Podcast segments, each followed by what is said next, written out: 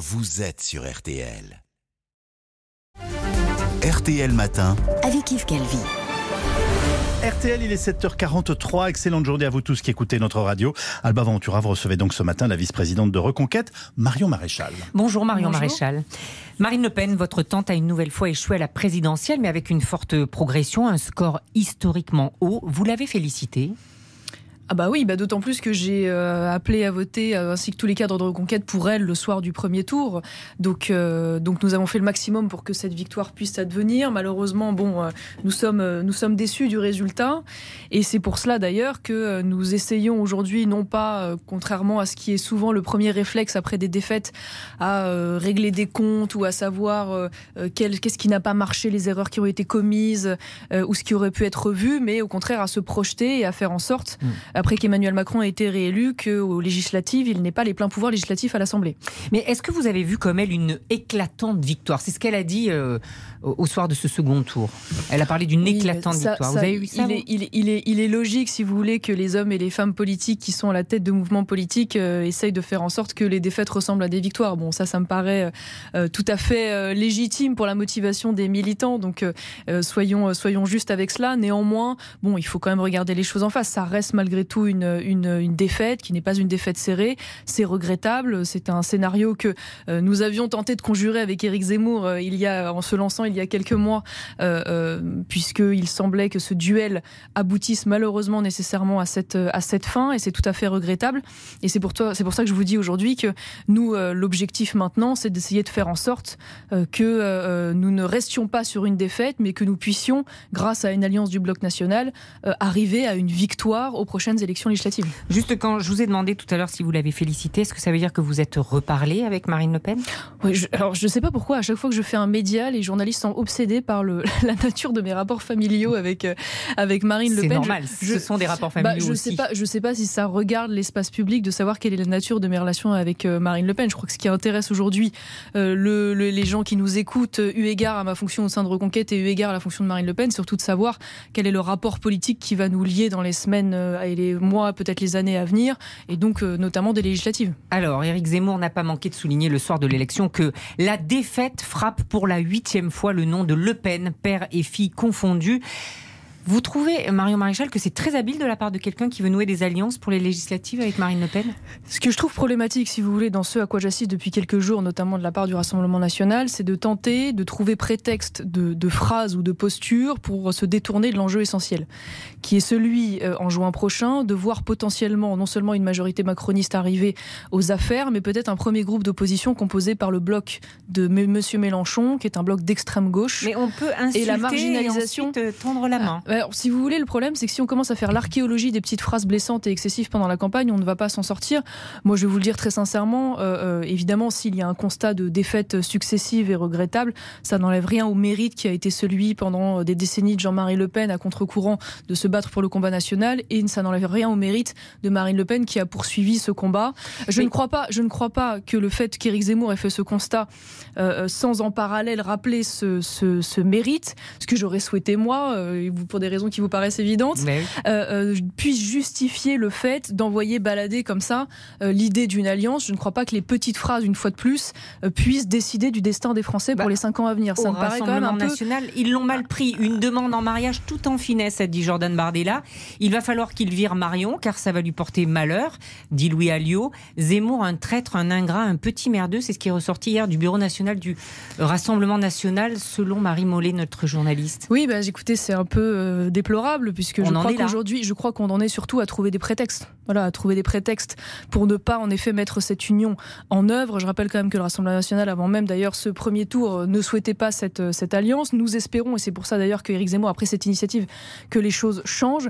je rappelle quand même que pendant la campagne, voilà, Marine Le Pen elle-même avait dit d'Éric Zemmour qu'il était le candidat de la guerre civile entouré de nazis. Ça ne l'a pas empêché d'appeler à voter pour Marine Le Pen. Je n'avais rien demandé à l'époque, loin de là.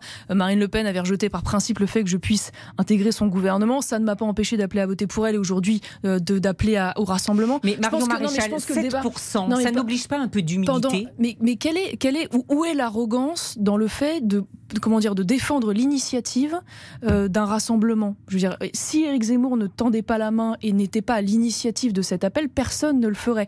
Que les choses soient dites clairement, parce que je vois là un autre prétexte euh, qui est utilisé par les uns et les autres pour refuser cette alliance. Évidemment que dans une union de différents mouvements politiques, euh, les modalités de cette union se font en fonction du poids électoral de chacun et que naturellement le chef de file est celui qui a obtenu le plus de voix aux élections. Ça, vous êtes sûr que Éric Zemmour est prêt à accepter en cas d'alliance, ils se mettent en retrait et que ce soit Marine Le Pen la chef C'est pas une question d'être en retrait, c'est que le chef de file mécaniquement est celui qui a le plus de voix. Enfin, personne n'a contesté cela, personne n'a dit le contraire. Donc je veux dire, je suis surprise que cet argument, une fois de plus, tente d'être utilisé par certains cadres RN pour se détourner de l'essentiel et que on se retrouve en fait à débattre euh, dans une cour de récréation au lieu de regarder l'enjeu, euh, l'enjeu essentiel. Puisque quand même, c'est ça qu'il faut rappeler, c'est que s'il y a euh, des alliances entre Reconquête, le Rassemblement et Debout la France, nous pouvons espérer obtenir à peu près à minima 148 députés, voire peut-être atteindre la majorité relative. Alors c'est pas ce que disent les projections de bah, notre sondeur Harris Interactive qui donne entre 75 et 100 députés pour le RN tout seul.